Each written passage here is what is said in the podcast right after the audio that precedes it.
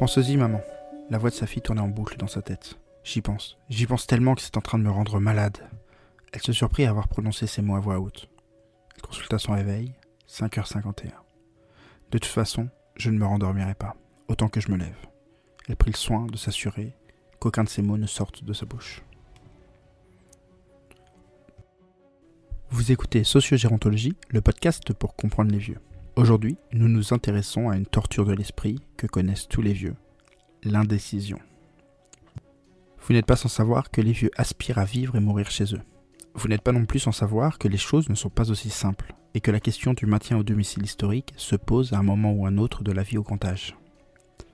Il n'est pas question dans ce podcast de savoir quelle décision prendre. Tellement de facteurs rentrent en jeu qu'il semble impossible de prendre cette décision pour quelqu'un d'autre.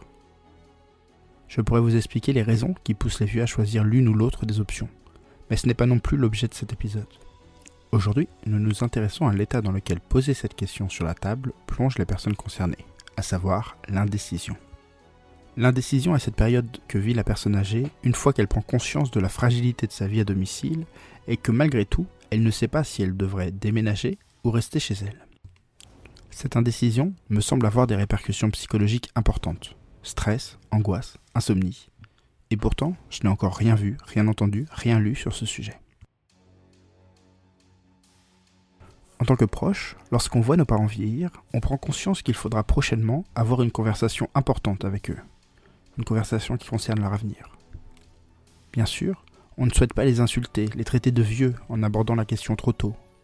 Mais d'un autre côté, on ressent comme un devoir, comme étant de notre rôle d'aborder cette question. Sauf que... Sauf qu'au moment où le sujet sera sur la table, tout va changer et on ne pourra jamais faire marche arrière. Bien sûr que nos parents ont déjà réfléchi à cette question. Ils ont même déjà une réponse. Jamais ils n'iront en EHPAD. Enfin, il y a deux ans ils pensaient ça. Maintenant c'est plutôt j'espère que je n'irai pas en EHPAD. Sauf que maintenant que leur fils leur en a parlé, ils ne peuvent plus faire comme s'ils n'y avaient pas pensé. Ils ne peuvent plus faire comme si cette question était trop incongrue pour qu'ils y pensent. Si maintenant leurs proches voient que le quotidien est plus dur qu'avant, alors que pourtant, quand les proches sont là, ils ne laissent rien paraître, c'est peut-être qu'il faut sérieusement se poser la question. Nous, professionnels, qui de manière directe ou moins directe faisons du care management, sommes plus terre à terre. Nous cherchons à identifier la bonne destination en espérant que répondre à la question pour aller où permette de répondre à la question faut-il rester chez soi ou partir? Je parle de la stratégie des professionnels, mais notons que c'est aussi celle qu'adoptent certains proches, certains enfants. Et parfois de manière peu délicate. Écoutons plutôt.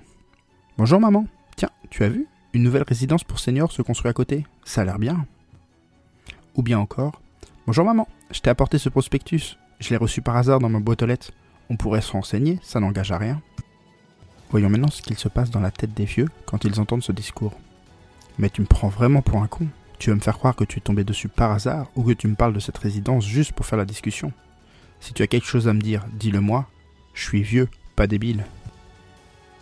Pourtant, cela paraît sensé de vouloir apporter des réponses quant à la destination possible pour aider à sortir de cette indécision. D'ailleurs, des fois cette stratégie fonctionne. Mais pour que cette stratégie soit vraiment efficace, il faut comprendre ce qui se passe dans la tête du vieux à ce moment-là, et ce qu'il se joue derrière la question centrale, rester chez soi ou partir. Rester chez soi ou partir. Je ne parlerai pas de l'importance du chez soi, c'est bien sûr clé, mais je consacrerai un épisode entier à cette question. Je ne parlerai pas non plus des destinations où partir, parce que à ce moment, elles importent peu. Ce qui compte vraiment à ce moment, c'est ce qu'il y a derrière cette question, Derrière cette question, rester chez soi ou partir, se cache en réalité la question être ou ne pas être. Oui, être ou ne pas être, la fameuse question shakespearienne. Ce qui se joue là n'est rien de moins que ce qu'on appelle en sociologie la sécurité ontologique. La sécurité ontologique est un concept d'Anthony Giddens qui signifie la confiance que l'on a dans sa propre identité. Rester chez soi, c'est avoir l'assurance qu'on continuera à être à être celui qu'on est et celui qu'on a été. Le mari, le père, le frère, le passionné de modélisme ou le grand cycliste, la collectionneuse d'assiettes en porcelaine ou la mamie qui fait les meilleurs gâteaux du monde. Partir, c'est prendre le risque de tout perdre, de perdre tout cela, ses statuts, son rôle, ses rôles, son identité. Et ces pertes sont inenvisageables pour la personne. Je l'ai entendu des dizaines de fois, et certainement vous aussi. C'est ici qu'avec mon mari nous avons élevé nos enfants, et maintenant qu'il est mort, si je devais partir, j'aurais l'impression de me séparer de lui à nouveau. Ou quelque chose dans le genre. Nous l'avons tous entendu, nous comprenons cette souffrance, nous voyons que cela se joue sur le registre émotionnel. Et pourtant, nous continuons de nous inscrire dans le registre factuel. Nous faisons comme si le domicile était une somme de problèmes que nous cherchons à résoudre. Vous avez peur, madame? On va vous installer une alarme, ou mieux, au sein de notre établissement, il y a une infirmière 24 heures sur 24 qui veille sur vous. Vos escaliers vous fatiguent? Que diriez-vous d'un monte-escalier chez vous? Ou mieux, d'un ascenseur dans une résidence flambant neuve? Vous vous sentez seul? Je vous installe un système de téléconférence tout nouveau pour communiquer avec vos enfants. Et en cadeau, je vous offre ce robot de compagnie. Vous allez voir, on s'attache très vite à lui. Ou mieux, que diriez-vous de vivre avec des vrais gens, dans une petite communauté de vieux? C'est inclusif et très à la mode. Sauf que l'indécision ne disparaît pas avec les réponses aux problèmes du domicile. L'indécision disparaît avec l'assurance de la maintenance de son identité dans le temps.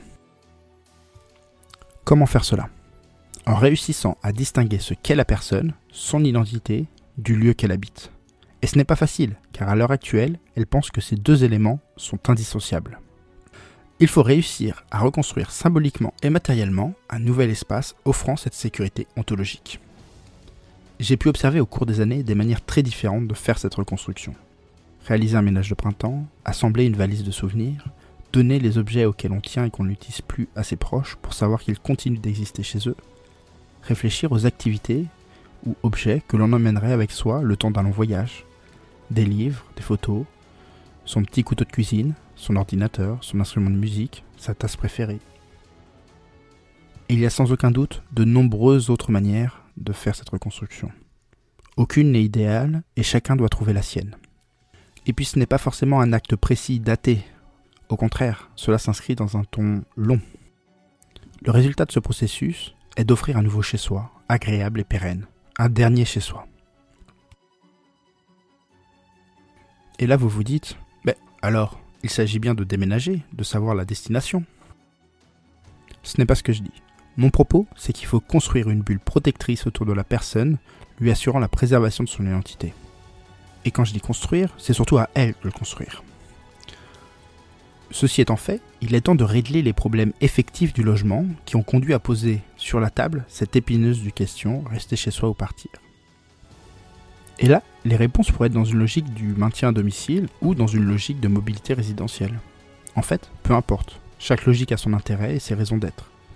Mais il ne faut pas chercher à mettre en œuvre ces logiques tant que le travail identitaire ici préconisé n'est pas réalisé.